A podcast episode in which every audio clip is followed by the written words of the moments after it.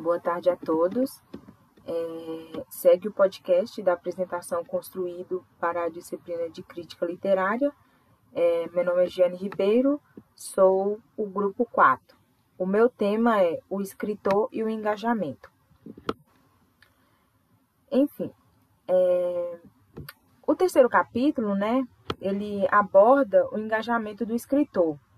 É, salienta né, na Rússia pós-revolucionária né, a instalação de Prolekut, é era uma espécie de laboratório né, com finalidade de criar é, cultura puramente proletária e sem, é, e sem influência burguesa.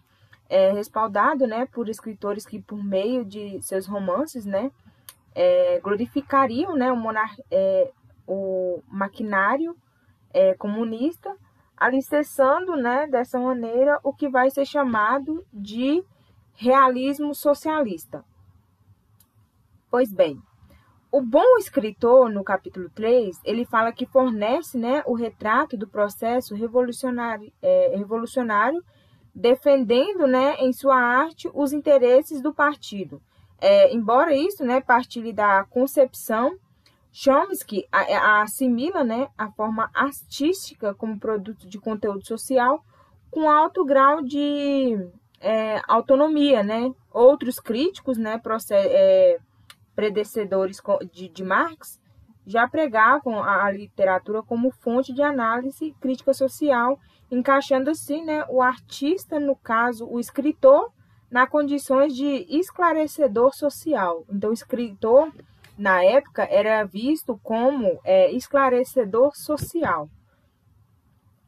É, em cartas, né, Engels esclarece que o escritor ele não pode seguir o, o naturalismo, é, transformando-se em um mero é, fotógrafo é, inativo, observador, mas que se dedicasse né, ao realismo, enfocando né, aquela realidade por meio é, do drama, sem, no entanto, né, utilizar excessivamente o melodrama.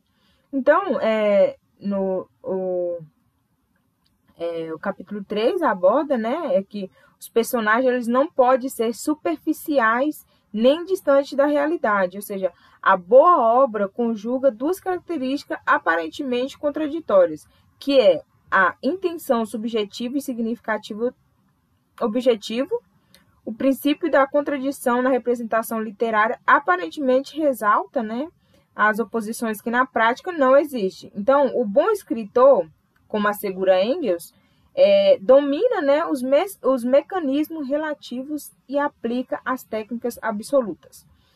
É, na época, né, para os adeptos da teoria reflexionista, a obra literária ela relaciona-se ao mundo real. Então, pressupondo o reflexo né, ou a reprodução da realidade social da maneira razoavelmente direta.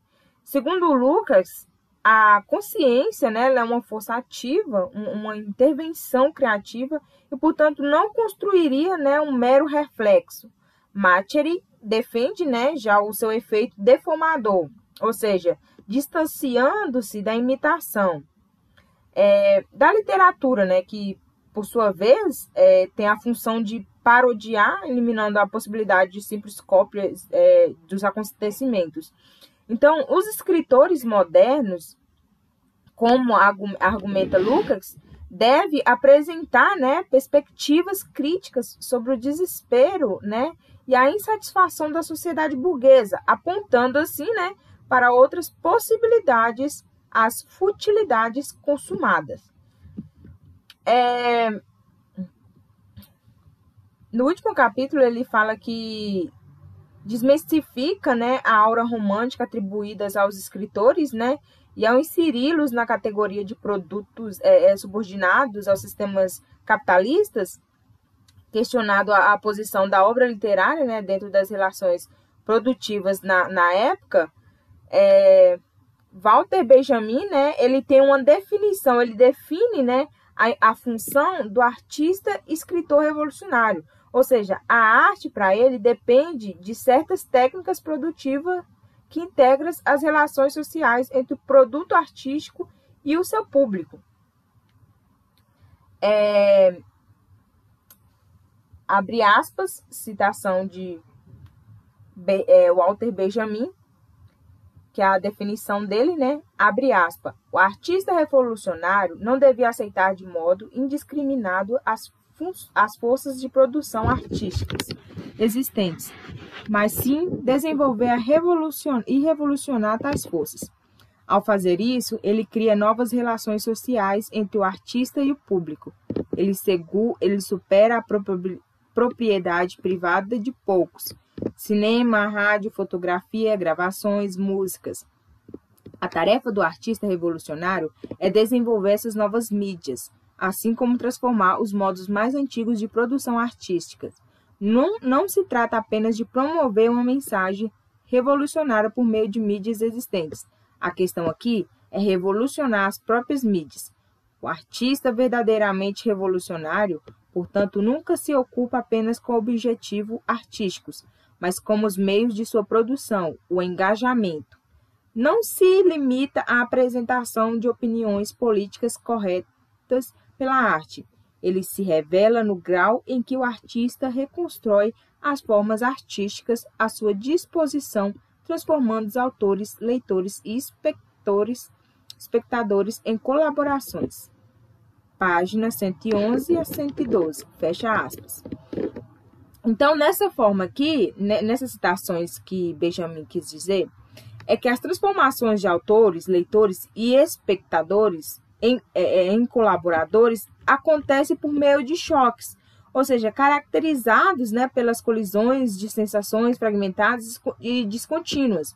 De acordo com Walter Benjamin e Bertolt Brecht, Brecht explicaria né, essa teoria através é, de críticas aos efeitos da alienação né, estampadas em suas peças em que a arte revolucionária é, transforma né, os modos e não só o conteúdo da produção artística.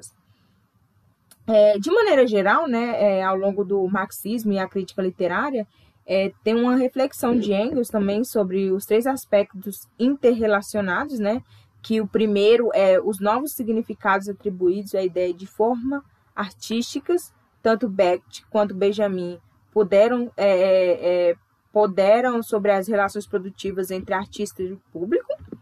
O dois é a redefinição do conceito de autor para Benjamin Brecht. O escritor não é um criador ou uma figura romântica e mística, mas um produtor, como qualquer produtor, por exemplo, de imóveis, de casas, de carros e etc.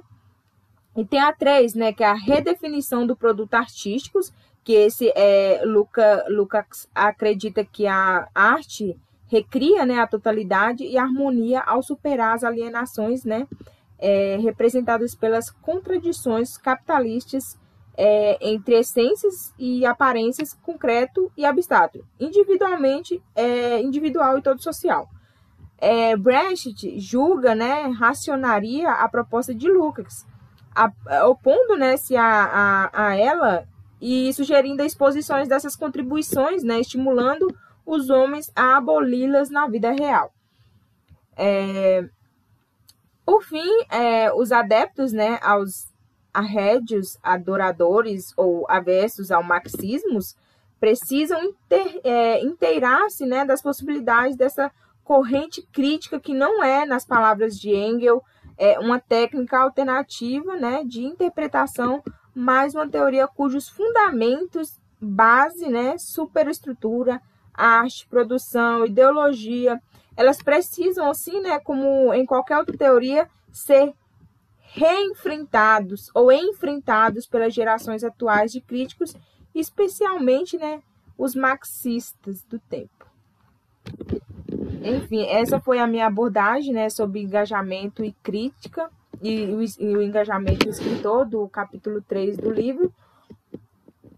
É, e aqui termina a minha gravação agradecendo a todos né, e pedindo desculpa por não ter, é, por motivos pessoais, não ter é, feito essa apresentação no dia da aula mas espero que esclarece, tenha esclarecido um pouco aí é, o que seria a, o engajamento e o escritor.